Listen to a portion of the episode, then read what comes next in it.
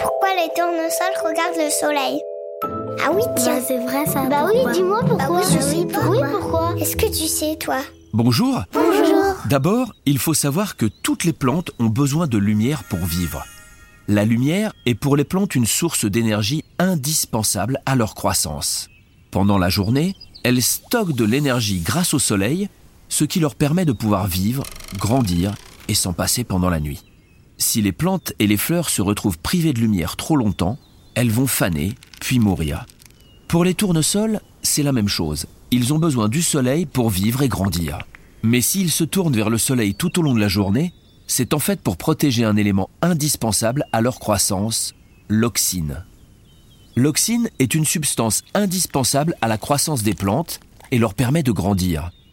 Le tournesol a donc besoin du soleil et de l'oxyne pour grandir.